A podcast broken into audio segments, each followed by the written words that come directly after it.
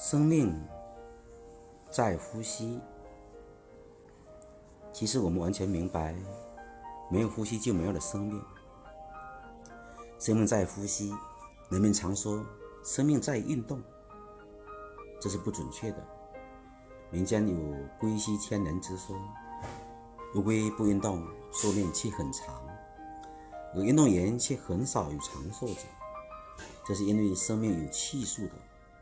系数可能就是指生命的长度是由呼吸和吸气的次数决定，所以气数已尽，气数欲尽之说。我国著名医学家刘立宏博士认为，人的呼吸次数是是有一个相对的量，用完了这个量，生命也就结束了。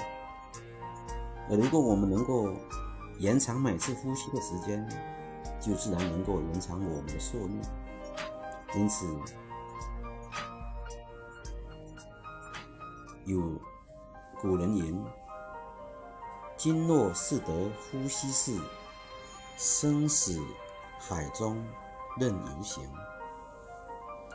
这也是为什么说同呼吸共命运呢？